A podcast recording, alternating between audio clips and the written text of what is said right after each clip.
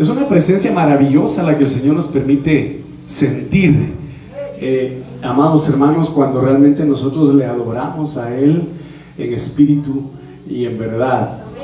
Eh, quisiera, en el nombre de Jesús, eh, pues invitarlo a que usted en la intimidad de su casa, de su hogar, pueda buscar el Señor.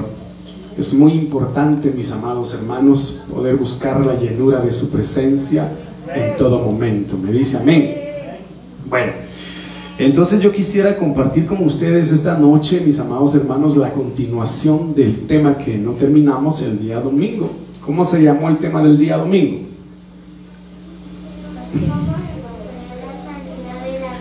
Recuperando la sanidad. ¿Me dice amén?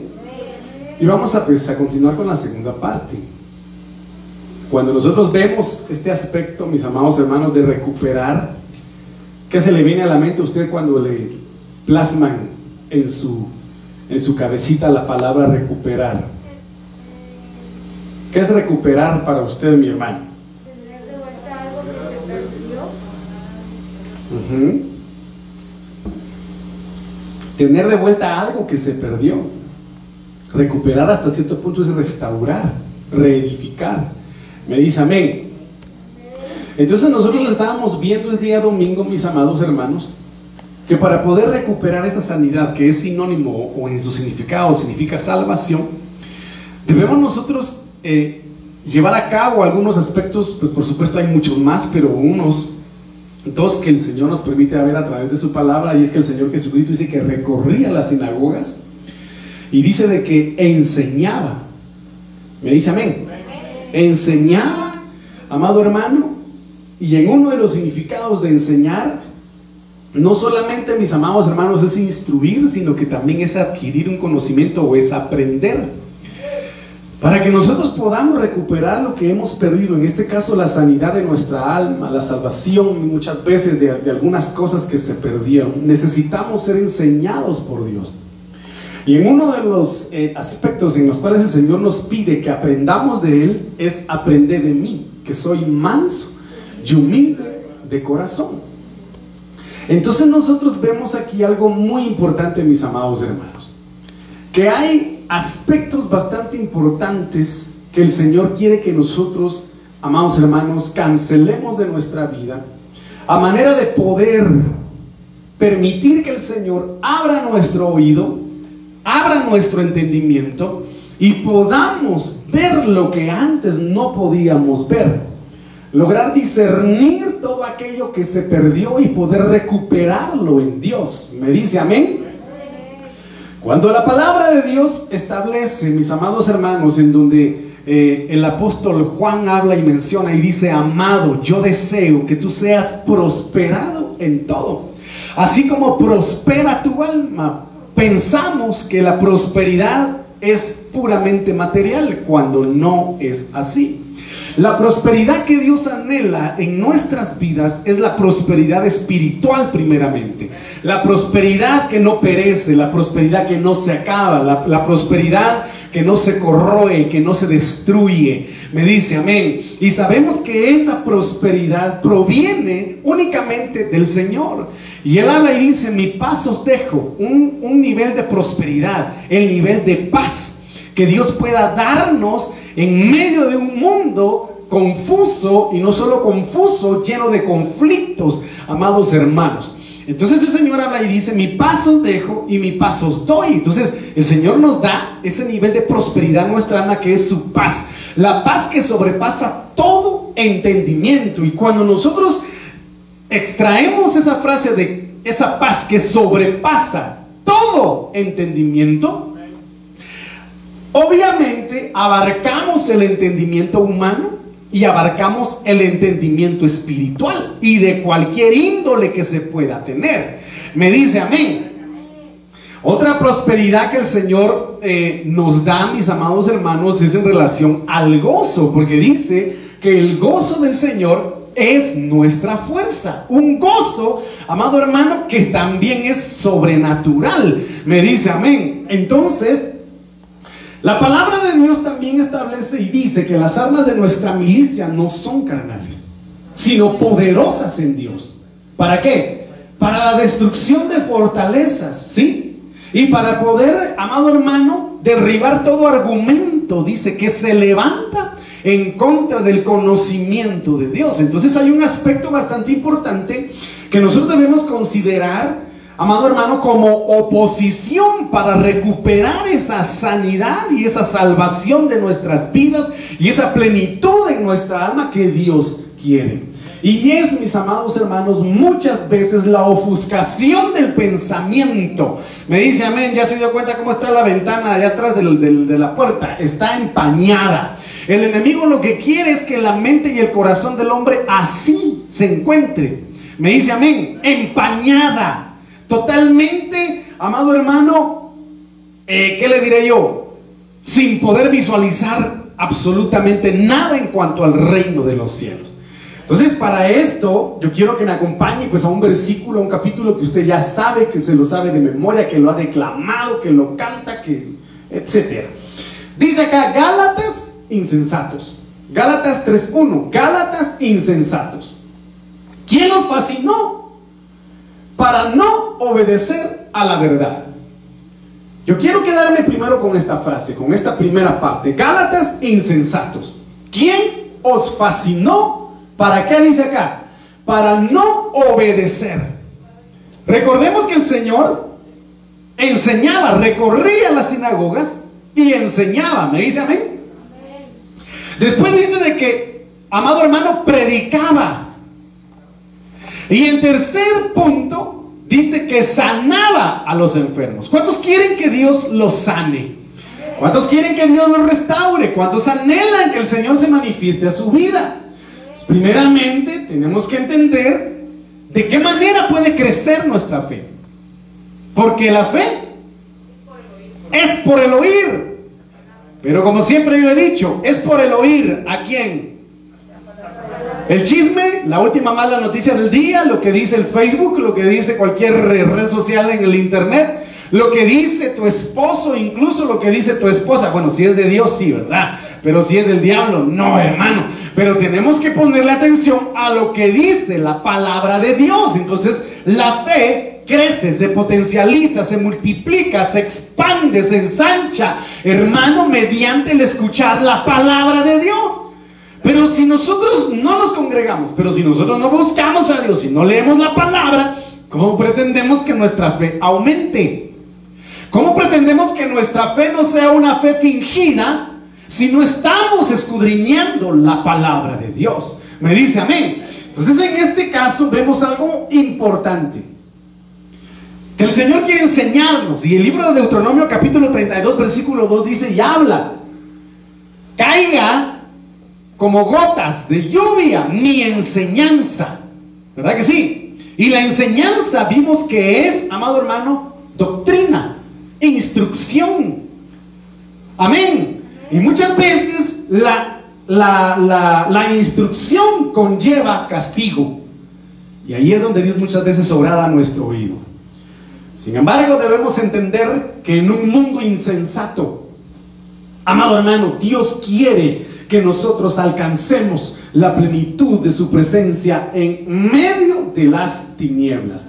Pues cuando hablamos de insensatez del griego 453, Anoetos, a ver ya conmigo, anoetos, insensatez del griego 453, anoetos, a ver ya conmigo, anoetos. Mire qué significa insensatez. Sin inteligencia. ¿Qué tal? ¿Qué tal? ¿Y usted sabía de una frase que dijo Albert Einstein? ¿Cuál fue la frase que dijo Albert Einstein? Ese fue Aristóteles. que nada que ver con Einstein. ¿Qué dijo Einstein, hermano, en su momento? Una frase célebre que ha surgido en los últimos tiempos. El que me diga le doy una taza de jóvenes en Victoria. No, ese fue copy, copy paste. ¿Ah? Me temo que un día la tecnología, en pocas, en palabras chapinas, ponga bruta a la gente. ¿Ah? Mire lo que les diciendo. ¿Sabía usted de que muchos ahora, sabía usted de que muchos ahora ya no leen libros completos? Porque están acostumbrados solo a los pequeños tweets. Ya se están acostumbrando únicamente a los pequeños fragmentos que se escriben en una red social. Entonces con eso les basta. Y la tecnología ciertamente está convirtiendo a muchos en insensatos. En insensatos. Entonces, mire, pues la insensatez dice que es alguien que no tiene inteligencia. Y es uno de los espíritus que tenía el Señor Jesucristo, según Isaías 11. Porque tenía espíritu de inteligencia, espíritu de sabiduría, espíritu de consejo, espíritu de temor de Jehová. Me dice amén. Y lo que el diablo quiere en los últimos tiempos es que la gente esté tonta por, o a causa de la, de, la, de, la, de la internet o de cualquier otra circunstancia. Entonces dice de que insensatez es sin inteligencia. Pero miren, cuando habla de insensatez, habla de ser sensual. ¿Y qué quiere decir sensual? Ayúdeme, por favor. Para usted, ¿qué es ser sensual? Ay, pastor, ¿cómo me está preguntando a mí usted eso? Esa palabra no está en mi léxico. A ver qué será ese pecado que usted está diciendo. Pero bien lo que dice la hermana, ciertamente es provocar, pero mediante la seducción. La seducción. Entonces una persona que es insensata se ha dejado seducir por lo vano del mundo. Cuando habla de insensatez habla de necedad. Pero ¿sabe qué? Cuando habla de insensatez habla de locura. Habla de locura. Es impresionante que pues hace unos días se acaba de celebrar el Día Internacional de una ideología que está corrompiendo a la sociedad a nivel del mundo. Y hermano, ya no tienen pudor para publicar lo que ellos hacen. Ya no tienen, hermano, ese temor de Dios. Porque su alma, porque su mente se ha entorpecido, se ha cegado según lo que manifiesta el libro de Romanos capítulo 1, versículo 20 o por ahí, el capítulo 1, hermano. Es impresionante. El Señor los entregó a sus mentes depravadas porque creyéndose ser sabios, dice el Señor, se hicieron necios. Hermano, tenemos que cancelar la insensatez, porque eso no nos permite ser adoctrinados, enseñados por el Señor. Y muchos no quieren aceptar la verdad, y el Señor habla y dice que la verdad te hará libre. Y si el Hijo os libertades, diciendo que Él es la verdad, seréis verdaderamente libres. Pero los fariseos le dijeron a Jesús, pero nosotros no somos esclavos.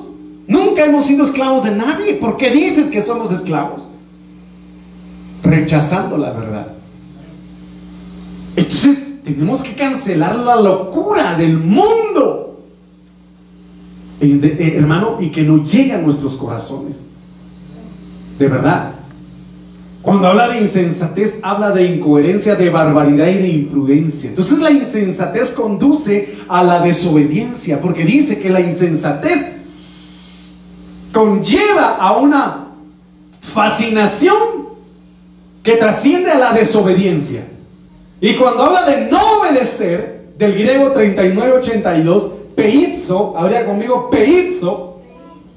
Hermano, diga peizo. Despiértese. Despiértate tú que duermes. Pero cuando habla de no obedecer, de no obedecer, miren qué interesante, porque insensatez habla sin inteligencia. Significado sin inteligencia. Y no obedecer significa no pensar. Oiga, para no obedecer a la verdad, cuando alguien está, hermano, invadido por esta, esta influencia espiritual llamada insensatez, no se pone a pensar en la verdad. sino únicamente quiere vivir en la mentira. Y esta es la condenación que vino al mundo, dice el Señor, que la luz vino al mundo. Pero el mundo la rechazó porque amaron, amaron más a las tinieblas que a la luz. ¿Por qué? Porque sus obras eran malas. Hermano, esto es, impresionante. De verdad, esto es, esto es tremendo. Porque dice de que no obedecer a la verdad es no pensar en la verdad. Y qué bonito que piensen en uno, hermano. ¿Sí o no? A veces yo me echo mis reclamadas. Porque me siento olvidado a veces. Y le digo, bueno, ¿qué te pasa? ¿Por qué no me llamas?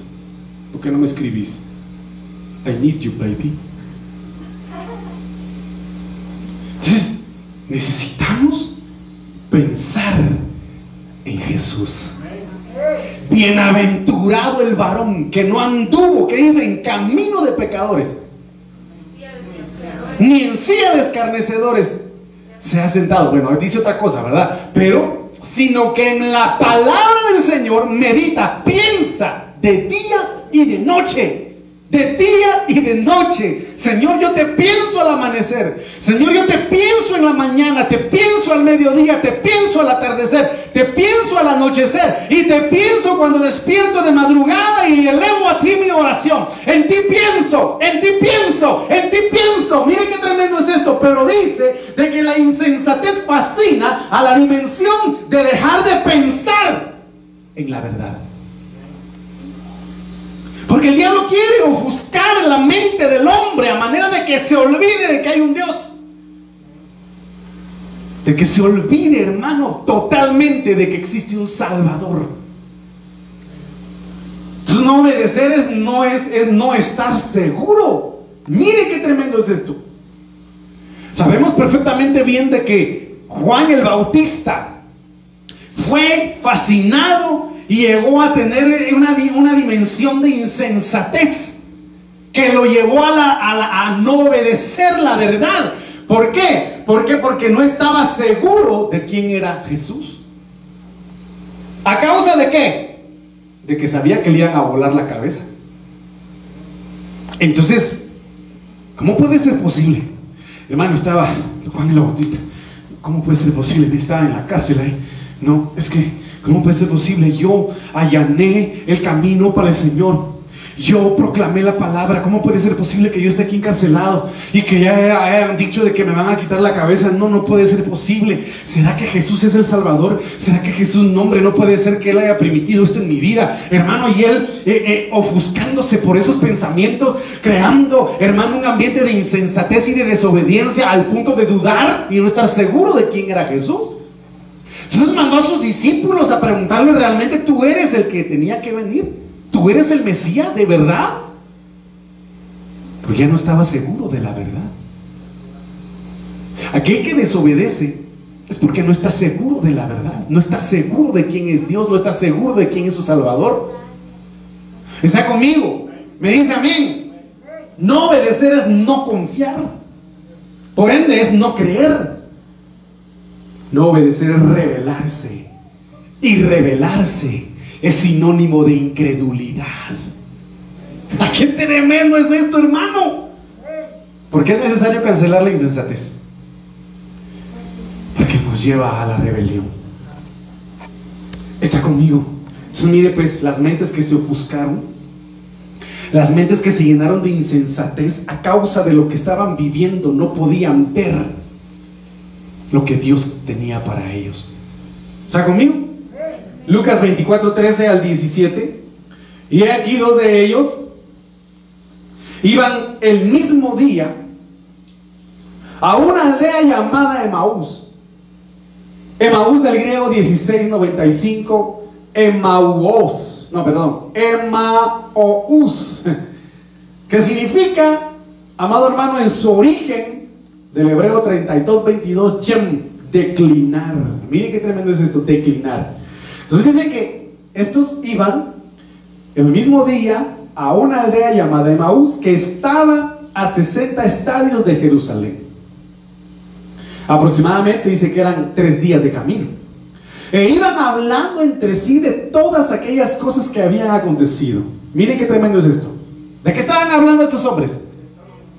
De todo lo que había acontecido, de la persecución que tenían contra los cristianos, de la persecución que tenían contra los apóstoles, de cómo murió Jesús, pero nunca hablaron de su resurrección. Nunca vino a su mente la promesa de que él iba a resucitar al tercer día. Jamás se olvidaron de esas promesas. Se olvidaron de los milagros. Se olvidaron, se olvidaron de los prodigios. Se olvidaron del dedo de Dios sacando demonios, hermano, en medio de esa generación. Se olvidaron de todo lo que vieron. Y únicamente se enfocaron en lo malo. Oiga, e iban hablando entre sí de todas aquellas cosas que habían acontecido. Sucedió que mientras hablaban y discutían entre sí, Jesús mismo se acercó y caminaba con ellos. ¿Cómo estaba la mente de, esos hombres? Aturdida, ofuscada, opacada, totalmente cegada, que ni siquiera pudieron ver, discernir, hermano, quién era el que caminaba con ellos. Y así muchos. Su mente está aturdida, ofuscada, empañada, nublada por los aconteceres que vive a diario sin saber ni discernir que el Señor le habla, como dice el libro de Job, de una u otra manera, pero el hombre no lo entiende. Camina junto a ti y tú tal vez ni te das cuenta. Pelea por ti y tú crees que estás solo. Sucedió que mientras y discutían entre sí, Jesús mismo se acercó y caminaba con ellos. Padre bendito. Mas los ojos de ellos estaban velados. Pero ¿cómo si iban caminando? Ni modo que estaban chocos. Estaban ciegos. Entonces, ¿qué ojos? Los ojos de la fe.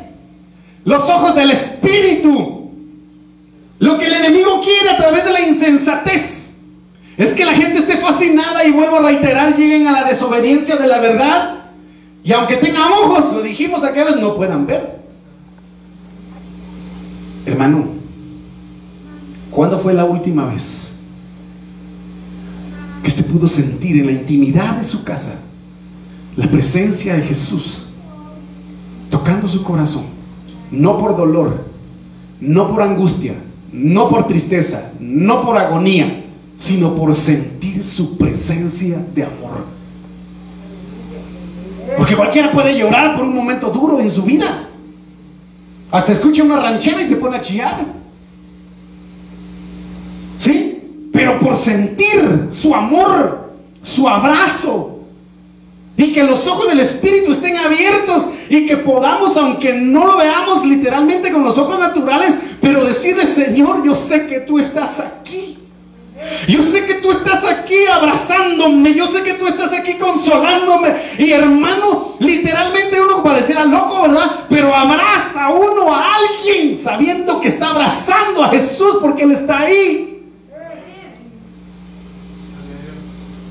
Entonces dice que los ojos de ellos estaban velados, tapados, cubiertos, confusos, oscurecidos. para que no le conociesen. ¿Pero por qué? Sí, ya viste cómo el Pedro le cortó la oreja. Sí, ya viste cómo, cómo agarraron a Jesús, cómo lo hicieron pedazos. Viste cómo le traspasaron la. Sí, y no dijo. Y, todo esto, hermano, platicando y hablando, discutiendo entre ellos. Mire, pues. Y les dijo: ¿Qué platicas? ¿Qué pláticas son estas que tenéis entre vosotros mientras camináis? Miren, el Señor discerniendo sus corazones. Porque dice que estaban discutiendo de todo lo que había acontecido, pero mire las preguntas del Señor. ¿Y por qué estáis tristes? Que era lo que no permitía que pudieran ver a Jesús. La tristeza.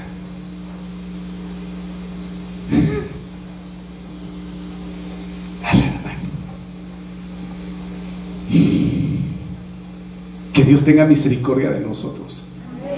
Que se lleve todo dolor, toda tristeza que no nos permita ver a Jesús.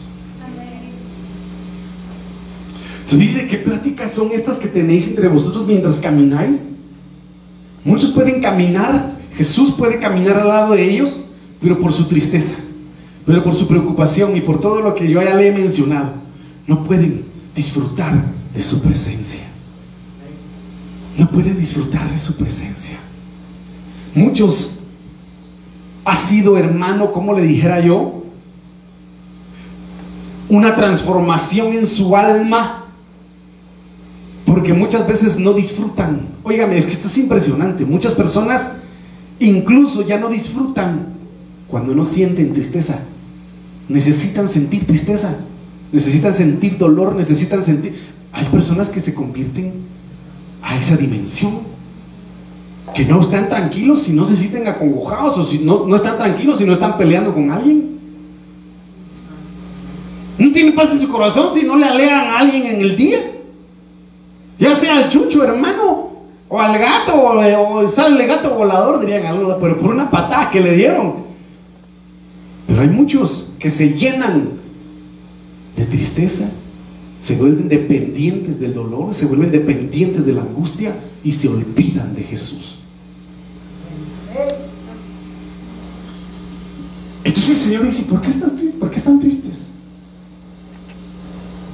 Y hay una canción que me gusta, dice, mi pasado borró, mi tristeza quitó, yo nueva criatura soy en él, no más condenación, hecho fuera el temor, danzaré con libertad.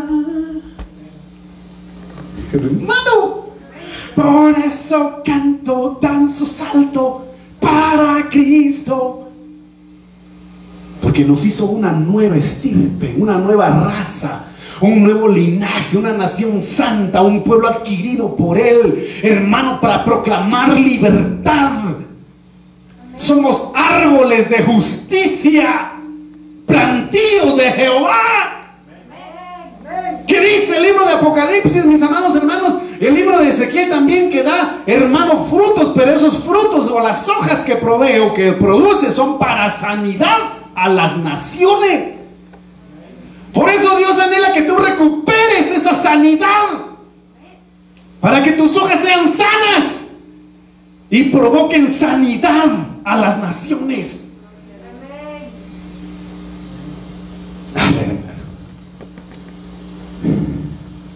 Entonces, mire, váyase conmigo a Éxodo 6, 6 y 7.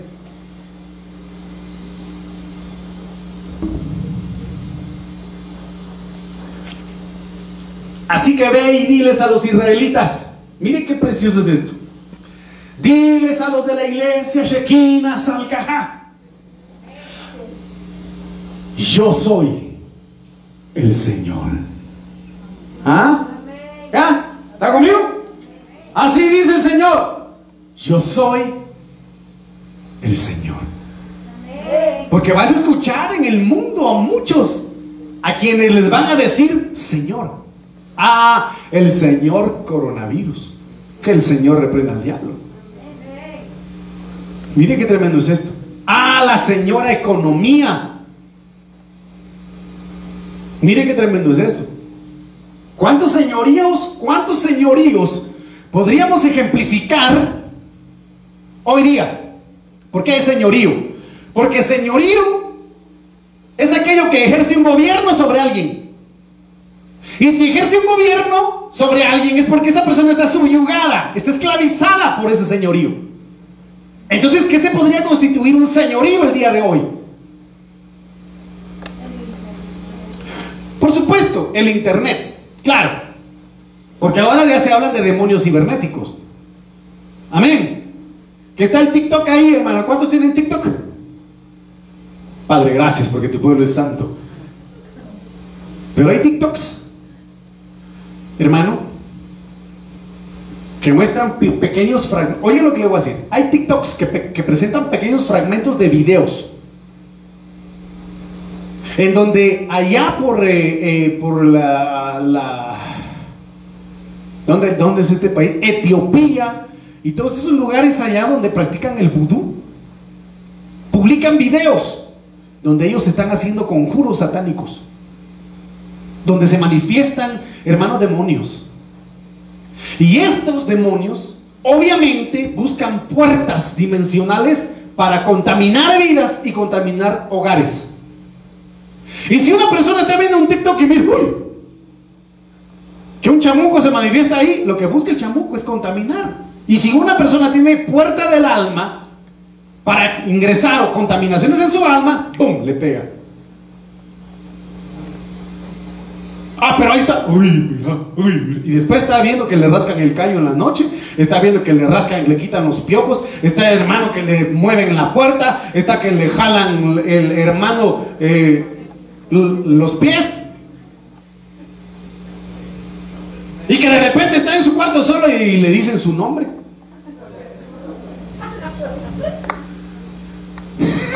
Casi no se da cuenta que es su esposo que está tirado en el suelo porque de una patada lo tiró. Pero oiga lo que le estoy diciendo. Aquí dice el Señor, yo, Jehová de los ejércitos, el Dios de Israel, yo soy el Señor. Yo soy tu Señor. O sea que nadie, nadie, nadie, nadie, si tú lo quieres, puede llegar a ejercer un señorío sobre tu vida. Porque el Señor Dios es el Señor de tu vida, el Señor de tu hogar, el Señor de tu familia y nadie más. Pero hay un señorío que, que implementaron, mejor dicho, que impusieron. Y es el temor.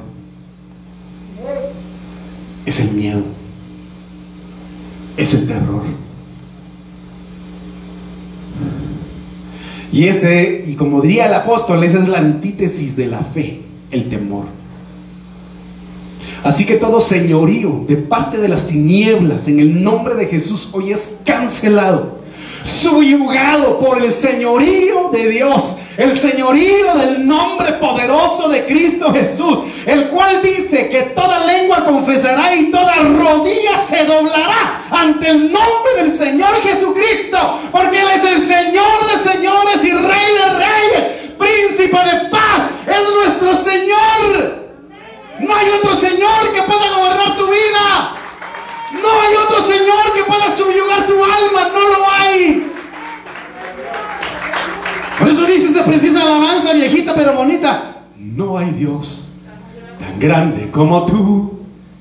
No lo hay. No lo hay. No hay Dios que pueda hacer las obras como las que haces tú. No hay Dios que pueda hacer las obras como las que haces tú. Aleluya. En esta reunión Cristo está, pues Él ha prometido estar.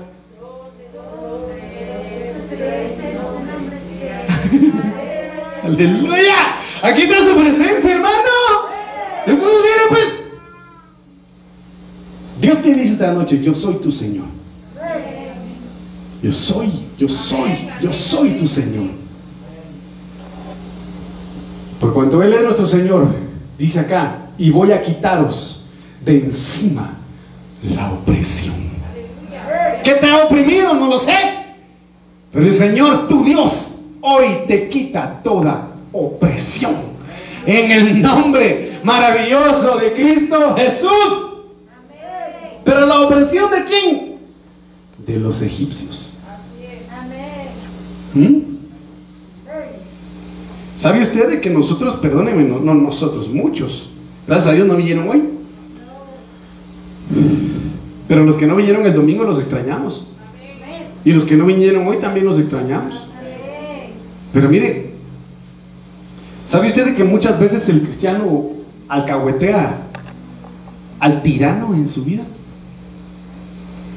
Al pisoteador, al humillador, al pecado, a la maldad y a la iniquidad.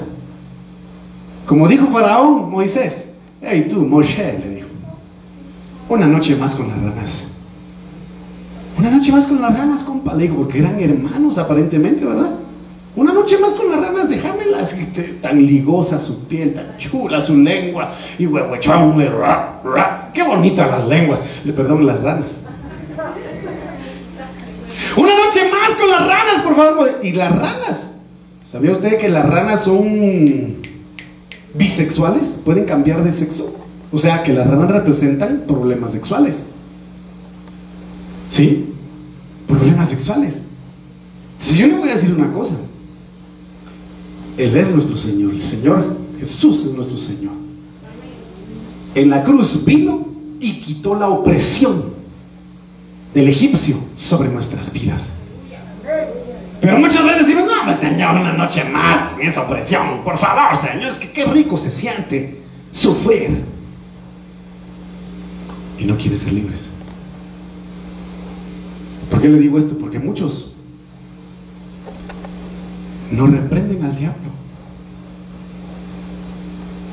No le ponen límites al adversario. Y le permiten que haga y deshaga con su vida. El diablo es sin misericordia. No tiene piedad. Porque él tira a morir. ¿Qué quiere decir eso, hermano? David dice, perseguí a mis enemigos. ¿Y cuál fue el proceso? Los alcancé. ¿Y qué dice? Los atravesé. Los destruí. ¿Ah? Y debajo de mis pies quedarán. Y no se levantarán jamás. Pero hay muchos que tienen la actitud de Saúl. Tienen ahí al rey de los amalecitas. ¿Verdad? En un adorno, hermano, que qué bonito. Ay, esta luna con el sol, qué bonito se ve. Ay, este hermano, fíjese que yo no, fuimos ahí a, no sé dónde y me regalaron este, así como pasó en una, de las iglesias de, que cubre nuestro amado pastor. Hermano, en la alabanza empezaron a darse unos conflictos tremendos. Hermano, que estaban las hermanas coristas en la alabanza y de repente. Había una que agarraba así a las hermanas y resultaban las hermanas, se peleaban encima del altar, hermano.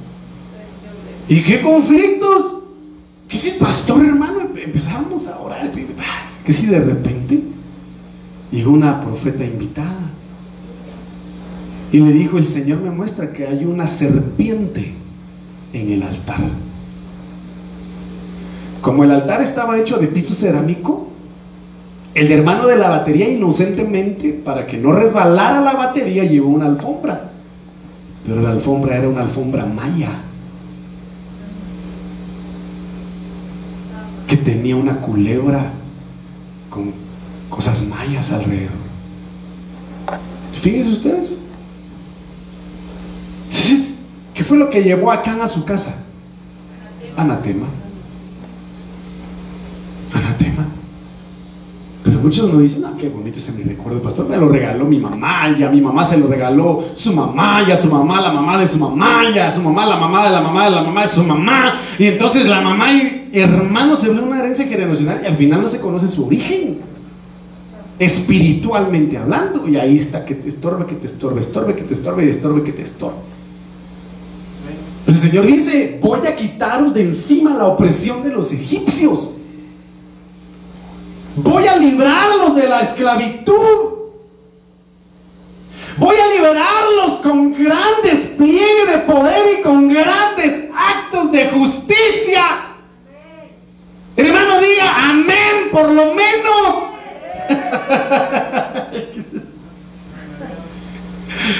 Ay, hermano, maravilloso es el Señor. Maravilloso es Él. Entonces dice, no solo los voy a librar de la opresión, los voy a librar de la esclavitud. Los voy a librar con gran despliegue de poder y con grandes de justicia. ¡Qué tremendo!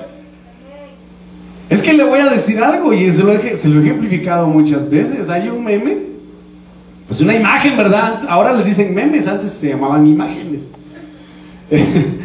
¿Verdad?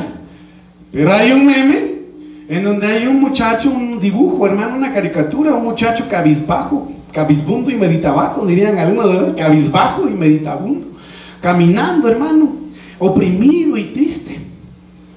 Y no se da cuenta de que alrededor de él hay una batalla espiritual. Y hay ángeles peleando a favor de él. ¿Sí? Entonces, ¿por qué le digo esto? Porque como en reiteradas ocasiones le he dicho, usted no sabe qué batalla se libró durante todo el día para que usted viniera hoy a este lugar. Y usted no sabe qué batallas espiritualmente hablando se libran durante la noche, porque el libro hermano, de Cantar de los Cantares menciona los terrores nocturnos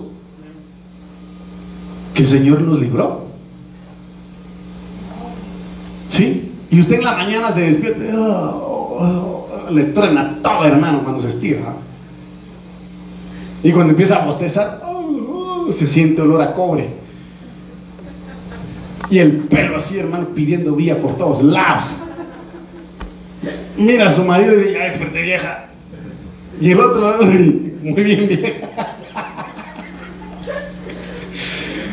Pero usted no sabe, usted no sabe, hermano, qué batallas se libraron durante la noche para que usted amaneciera vivo. Usted no sabe qué batallas libró el Señor a su favor para que cuando usted diga voy al mercado, el Señor lo haya traído, lo haya llevado en paz y lo haya traído en paz a su casa. Usted y yo no lo sabemos. Y a veces nosotros jetones, peleando, discutiendo. ¿Ah? Pero lo que quiero decirles es que el Señor hoy quita de encima de sus hombros toda opresión, toda esclavitud. Hermano, y que el poder de Dios se despliegue sobre su vida de una manera maravillosa. Haré de vosotros mi pueblo y yo seré vuestro Dios. Así sabrán que yo soy el Señor vuestro Dios, que os libró de la opresión de los egipcios. ¿Qué, palabra más preciosa, sí o no? ¿Es preciosa esa palabra, sí o no? ¿Cuántos la quieren? Pero mire, Éxodo 6, 9.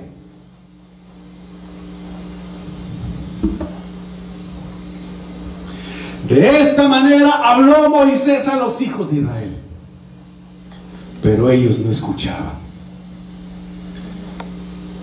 ¿Qué dice ahí, hermano? ¿Qué pasó con el pueblo de Israel? No escuchaban. Hey, hermano, pregunto, ¿dónde está su mente ahorita? ¿Seguro, hermano? ¿Dónde está su mente ahorita? Amén, si está aquí, gloria a Dios. Pero hay algunos hermanos que están así, escuchando las palabras así atentos. ¿eh? Pero su mente, a la hermana, anda en Las Vegas, anda en China, en Japón, pero lo que menos tiene es su mente y su corazón en la iglesia. ¿Sí? Pensando en la iglesia, esa vieja que me sacó la lengua, mañana me las voy a pagar. Sí, esa mi suegra que crea que soy yo, pero me la voy a pagar. Voy a orar para que el Señor se la lleve. Cáigame bien, diría el hermano Sergio.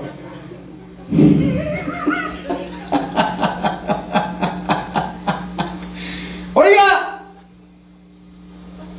de esta manera habló hermano Moisés a los hijos de Israel, pero ellos Moisés. Palabra de poder, palabras de hermano de promesas maravillosas palabras de vida, de sanidad y restauración, pero ellos no escuchaban. ¿Por qué? A causa de la congoja de espíritu y de la dura servidumbre. Porque muchas veces el pueblo no retiene, no escucha, no entiende la palabra. Porque la insensatez de la esclavitud, de la opresión del mundo, ha ofuscado su mente. Y no puede retener la palabra. Revira la palabra en su corazón y se vuelven duros de servicio. Ah, total. ¿Qué me importa ese barbudo? como grita? Yo quiero escuchar hoy mi ranchera y me voy a comer mi ceviche y lo que acompaña al ceviche. Total, Dios es misericordioso y perdonador. Ah, sí, perdonador, pero fuego consumidor también. Así, lo que, así que lo que muchas veces el Señor hace es como un barrilete, da pita, da pita, da pita, da pita, da pita, da pita, hasta que te lo dije, canillas de pijije. No hiciste caso, ahora hacele ganas. ¿Sí o no, hermano? ¿Sí o no? Pues, la Biblia al día dice, Moisés les dio a conocer esto a los israelitas.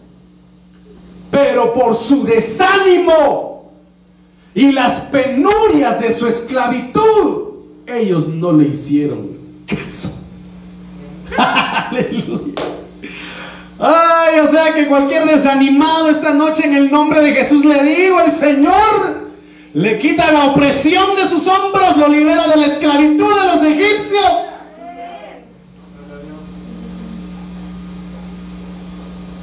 Y cancele todo desánimo y toda penuria en su alma. La Castilla dice, así habló Moisés a los israelitas, pero era tanta la angustia de su espíritu y tan dura su servidumbre no le escucharon. ¿Qué es lo que quiere el diablo? Les mencioné, ejercer un señorío, ejercer un gobierno y por consecuencia una esclavitud. Para que la gente esté así como estaba aquella mujer descendiente de Abraham. ¿Cómo andaba? ¿Cómo estuvo durante 18 años? jorobada, caminando hacia abajo, subyugada, bajo un señorío, hermano, por un demonio, un espíritu inmundo, hasta que llegó Jesús, hasta que llegó la verdad, hasta que llegó la libertad, la desató, la liberó, la sanó y la, la, la irguió, hermano. Y muchos caminan así, viendo la tierra, sin ver al Señor. La palabra de Dios para todos dice. Entonces Moisés intentó contarles esto a los israelitas, pero no lo quisieron escuchar porque estaban impacientes. ¿Cómo están a veces los hermanos en la iglesia? Sí, pastor, que se apure, hombre. Ya va a empezar pero el escamoso. Ya va a empezar el oído de los temerarios. Que se apure ese pastor. Necesito ir con los cuates. Que se apure ese pastor. Que a hacer esto, tengo que ir a hacer lo otro, que se apure ese pastor. Hay algunos que están impacientes en las iglesias, además, o les mira sus pies así, ¿me? Dan ganas de llamar a hermano a, ¿cómo se le? A, cuando le agarra la chiripiorca, hermano, al chespirito, para que se les quite la chiripiorca. Pero muchas veces porque están impacientes en la iglesia. El enemigo los impacienta, los desespera. Porque no quieren, el enemigo no quiere que reciban la palabra de libertad. Entonces toda impaciencia, hermano, sea cancelada en el nombre de Jesús. ¿Por qué? Porque el Señor dice, tranquilo, yo sé los planes que tengo para ti. Mis planes para ti no son de muerte, son de vida. Mis planes para ti son de bienestar y no de calamidad. Tranquilo. No te preocupes, no te afanes, está quieto, dice el Señor. Así que, Señor, estar quietos. Están quietos. Y el Señor le dice a Moisés, tranquilo, mi presencia irá contigo. Pon en reposo tu mente. Porque no podían escuchar porque estaban impacientados por todo el trabajo que tenían que hacer.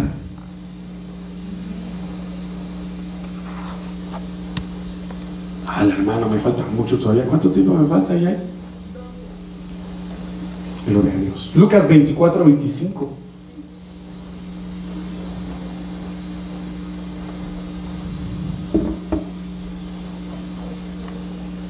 Entonces Él les dijo, insensatos y tardos de corazón para creer todo lo que los profetas han dicho. ¿Qué les dijo el Señor? Insensatos, tardos de corazón para creer. Si tuvieras fe como un granito de mostaza, esto te dice el Señor. Hermano, ¿te pide el Señor un quintal de fe? ¿Qué te pide el Señor? ¿Y de qué tamaño es el grano de mostaza? Es pequeño, minúsculo, pero cuando crece, se vuelve un árbol frondoso y grande. Pero para empezar, el Señor te dice, tu fe, aunque sea como un grano de mostaza,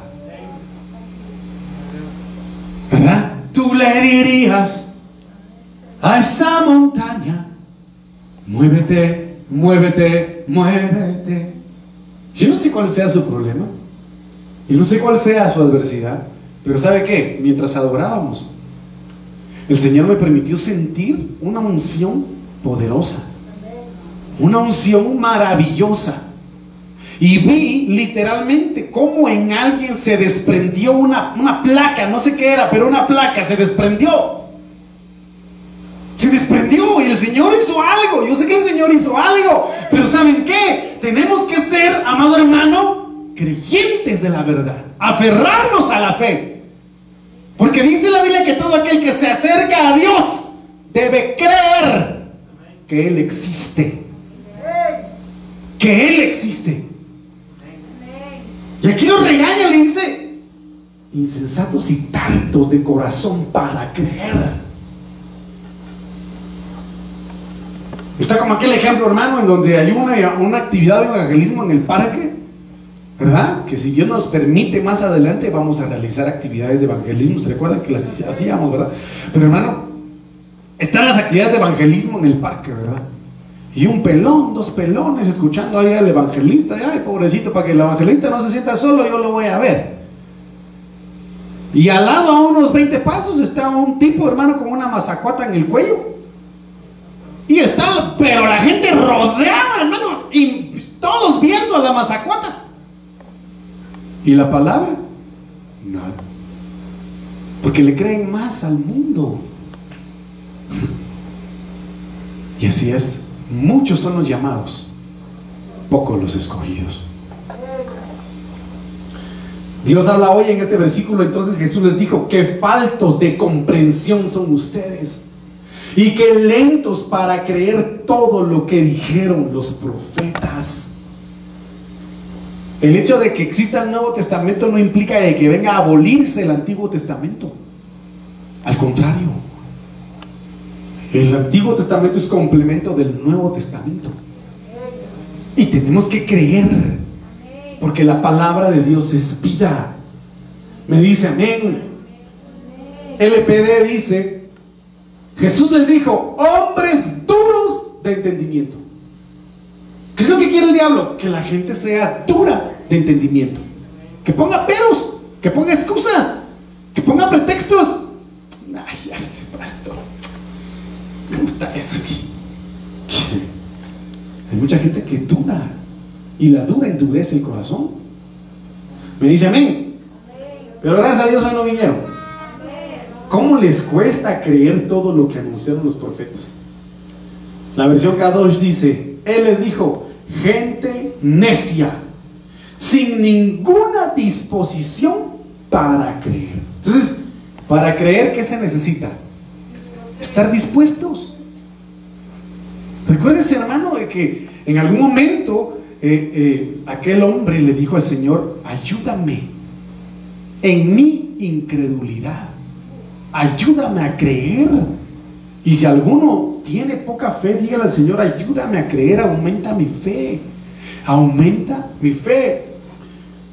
Gente necia sin ninguna disposición para creer todo lo que los profetas habían dicho.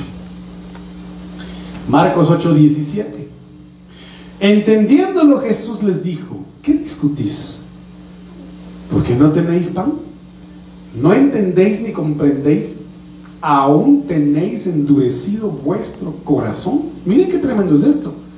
Los discípulos preocupados más porque no tenían con qué comprar pago, porque no tenían con qué darle alimento a las personas, sabiendo que tenían ahí al que multiplicaba todo.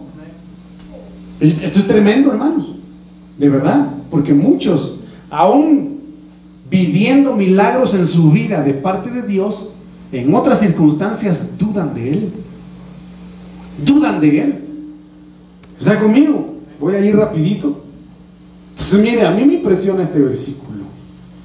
En algún momento, yo ya se lo mencioné, pero no deja de impresionarme. Eclesiastés capítulo 9, versículo 1. Yo quiero que usted lea esto conmigo. A todo esto me dediqué de lleno, dice Salomón.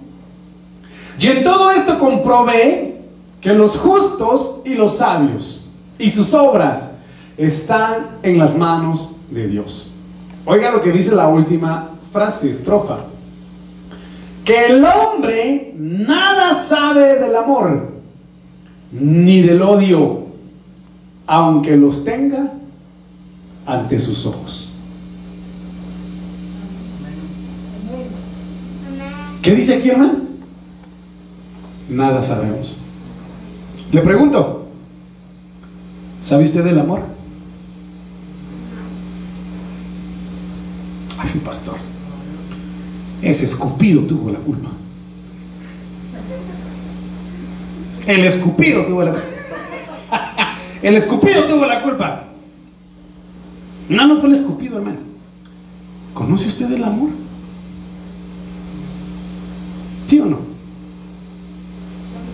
¿Mm? ¿Conoce cuántas son madres? Digan amén las mamás. ¿Usted conoce el amor de madre? ¿Sí o no?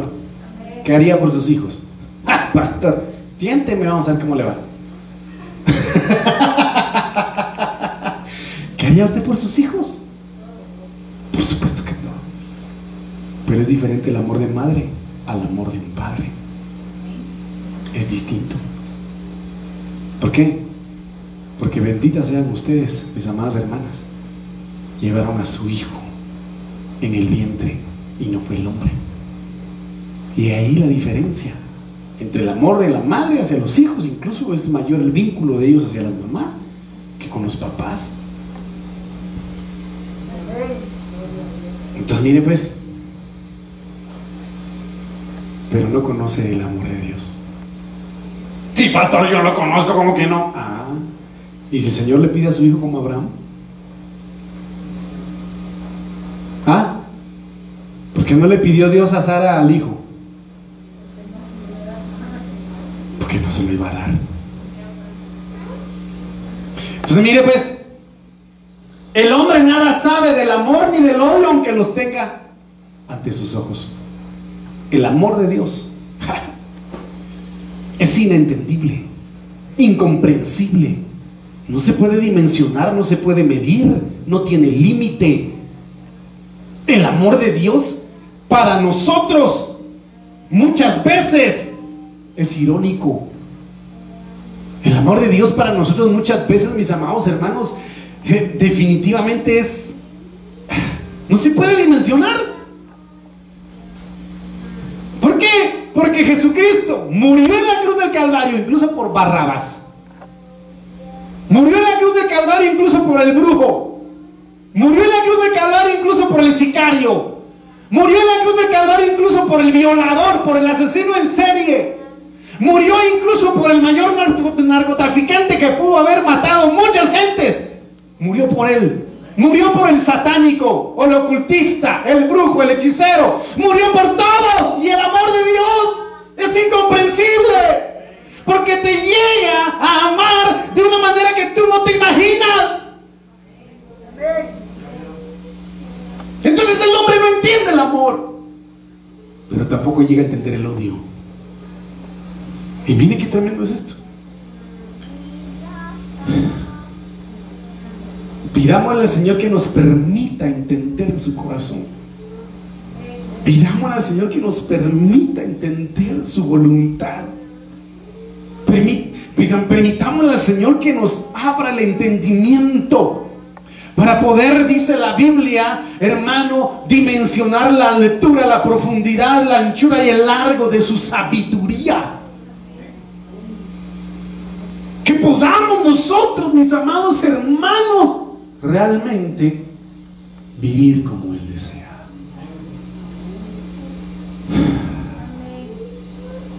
Qué precioso es el Señor. Cuán bello es el Señor. Cuán hermoso es el Señor. Él es hermoso, hermano. Levante sus manos y diga, Él es hermoso. Cuán bello es el Señor.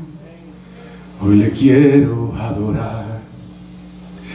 La belleza de mi Señor nunca se agotará. La hermosura de mi Señor nunca se acabará. Hermano, Él es hermoso, Él es hermoso, Él es hermoso. Lucas 24, 30 al 31, y aconteció que estando sentado con ellos a la mesa, tomó el pan y lo bendijo. Mire, hermano, por eso es la importancia de la Santa Cena. Es la importancia de tener comunión con el Señor, porque ahí el Señor abre el entendimiento, abre el pensamiento, abre los ojos espirituales. Y aconteció que estando sentado con ellos a la mesa, tomó pan y lo bendijo y lo partió y les dijo, y les dio, perdón. En ese mismo momento dice que le fueron abiertos los ojos y le reconocieron, mas él ya había desaparecido de su vista. ¡Ay, qué tremendo es esto! Es impresionante, ¿sí o no? ¿De qué manera el Señor puede abrirnos el entendimiento? A través de la sangre del cordero, a través de su cuerpo, el pan. ¿Cómo le abrieron el entendimiento a Abraham para que no cayera en las redes engañosas del rey de Sodoma? Porque Melquisedec le ministró pan y vino y lo bendijo. Después de ministrar la Santa Cena, Melquisedec a Abraham vino el rey de Sodoma y Gomorra y le dijo, dame las almas y yo te doy el botín. Pero Abraham le dijo, no, he hecho un juramento a Dios. ¿Cuándo? Cuando hizo la Santa Cena. Cuando recibió la Santa Cena. De no tomar nada. Solo lo que les pertenece. Porque si no van a decir, el rey de Sodoma enriqueció a Abraham. Entonces es necesario comernos a Jesús, beber de Él, para que nuestro entendimiento sea abierto, su enseñanza y su doctrina, su instrucción haya cabida en nuestros corazones y poder recuperar lo que hemos perdido. Ah, hermano, le fueron abiertos sus ojos. Esto es impresionante. Ya se me terminó el tiempo. Hermano, pero póngase sus manos aquí en su cabecita, mire, dígale, Padre, cancela de mi mente toda insensatez, cancela de mis pensamientos toda esclavitud, todo señorío del mundo. En el nombre de Jesús, redime mi mente de toda fascinación de Egipto, de toda esclavitud. En el nombre de Jesús, abre mi entendimiento, abre mis ojos espirituales, los ojos de la fe. Ábrelos, Señor, ábrelos. En el nombre de Jesús. Denle ofrenda de palmas al Señor con todo su corazón, hermano, con todo su corazón, con todo su corazón, hermano.